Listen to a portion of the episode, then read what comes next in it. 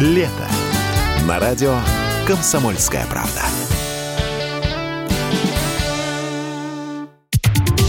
Самые свежие новости шоу-бизнеса читайте на портале телепрограмма.про.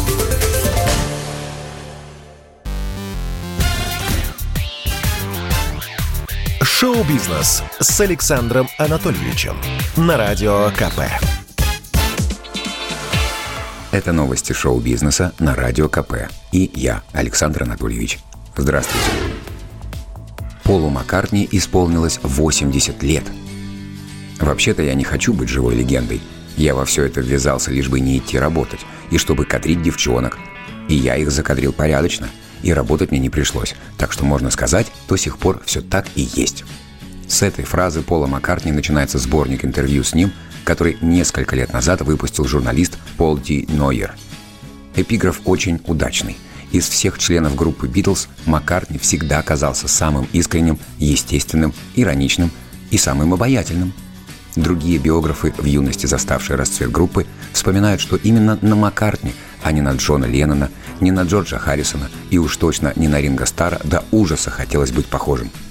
Он был своим парнем, симпатичным, простым и легким в общении.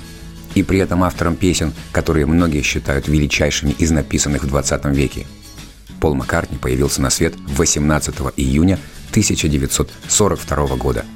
Рассказывают, что при рождении у младенца случилась асфиксия. Он начал задыхаться, и акушеры сочли, что мальчик не жилец – но одна из медсестер милосердия, католичка, начала молиться, и новорожденный вдруг начал дышать нормально. Ну а через 20 лет случилась всеобщая повальная битломания. Можно долго искать объяснение невероятной популярности группы «Битлз», но самое простое будет и самым точным. Два уникальных музыкальных дарования, Леннон и Маккартни, встретились в нужное время в нужном месте. И, увы, довольно быстро разбежались – Эпоха Битлз, если считать с момента начала вселенской битломании, занимает каких-то неполных 10 лет. Альбом «Let It Be» стал последним в дискографии ливерпульской четверки. Леннон был убит фанатиком через 10 лет после его выхода. Все эти 10 лет музыкантам предлагали огромные деньги, чтобы они воссоединились, записали еще одну пластинку или хотя бы дали концерт. Однако те были непреклонны. Вообще-то у Пола и без Битлз все было прекрасно – на сегодняшний день у него 18 премий Грэмми, 9 из них он получил в составе Битлз, 2 как участник группы Wings, образовавшейся вскоре после Битлов, еще 6 как артист, выступающий сольно. Он был дважды включен в зал славы рок-н-ролла, как Битл и отдельно сам по себе. У него, как и у коллег по Битлз, есть Оскар за песни из документалки Let It Be, снятой в 1969 Есть рыцарское звание, присвоенное королевой Елизаветой – в 97-м и орден почетного легиона, выписанный французами в 2012-м. И состояние, превышающее 800 миллионов фунтов стерлингов. Количество песен, занимавших первые места в хит-парадах, даже сложно подсчитать. Но известно, что его «Yesterday» за минувшие почти 60 лет была исполнена и записана другими артистами 2200 раз, что близко к рекорду – в честь 80-летия сэра Пола мы с вами послушаем... Нет, вовсе не «Yesterday». Эх, дружище звукорежиссер, врубай концертную версию «Хелта Скелта».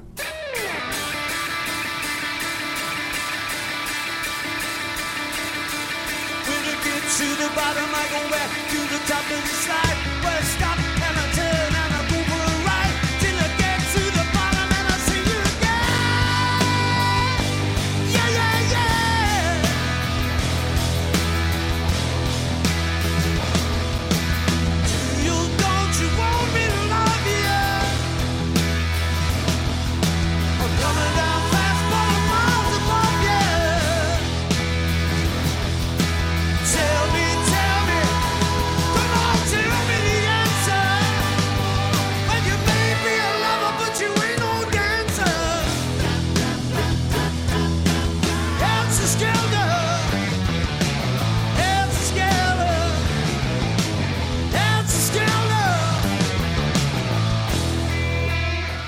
Главную звезду франшизы «Крик» не позвали в шестую часть. Героиня Нив Кэмпбелл, Сидни Прескотт, на протяжении 25 лет давала отпор маньякам в жуткой маске призрака. Но сейчас студийные боссы неожиданно решили, что актриса просит слишком много денег за свое лицедейство. Как результат, главный двигатель сюжета не появится в очередном продолжении. Сама Нив Кэмпбелл негодует. Как женщине мне приходилось вкладывать огромные усилия в карьеру, чтобы утвердить свою ценность, особенно это касается крика. На мой взгляд, предложение другой стороны не отражало мой ценностный вклад в серию. В переводе с феминистского на человеческий это значит – мне предложили слишком мало денег. Крик 6 без Сидни Прескотт должен выйти в 2023 году. Звезда сериала «Друзья» Кортни Кокс не стала требовать слишком астрономических гонораров, поэтому вернется в новой серии. Умер французский актер Жан-Луи Трентиньян. Артист сыграл более 130 ролей в кино. Самый известный фильм с его участием «Мужчина и женщина». Но были и другие, например, «Конформист» Бернардо Бертолуччи – или «Дзета» Коста Гавраса, одна из самых нашумевших политических драм 60-х, или «Веселенькое воскресенье», последний фильм Франсуа Трюфо, полицейская история Жака Дере, где он снимался с Аленом Делоном, «Лани» Клода Шаброля, «Горит ли Париж» и «Бег зайца по полям» Рене Климана. Были в жизни французской звезды и трагедии. Бойфренд дочери, рокер Бертран Канта, из ревности расправился с нею – у Мари Трентиньян осталось четыре сына, младшему только пять лет.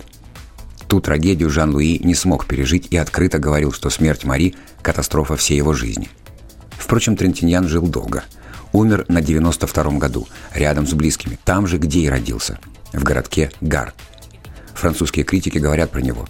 Его силой была его робость. Перед кинокамерой в том числе. Именно так он был убедителен – После убийства дочери он практически простился с кино.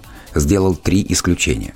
Снялся у Михаэля Ханеке в «Любви», у него же в «Хэппи-энде» и уступил уговорам Клода Лелюша, сыграл в третьей части «Мужчины и женщины». После чего официально объявил, что покидает кино. Это был выпуск новостей из мира шоу-бизнеса на Радио КП. Меня зовут Александр Анатольевич. До встречи завтра. Пока. Самые свежие новости шоу-бизнеса читайте на портале телепрограмма.про.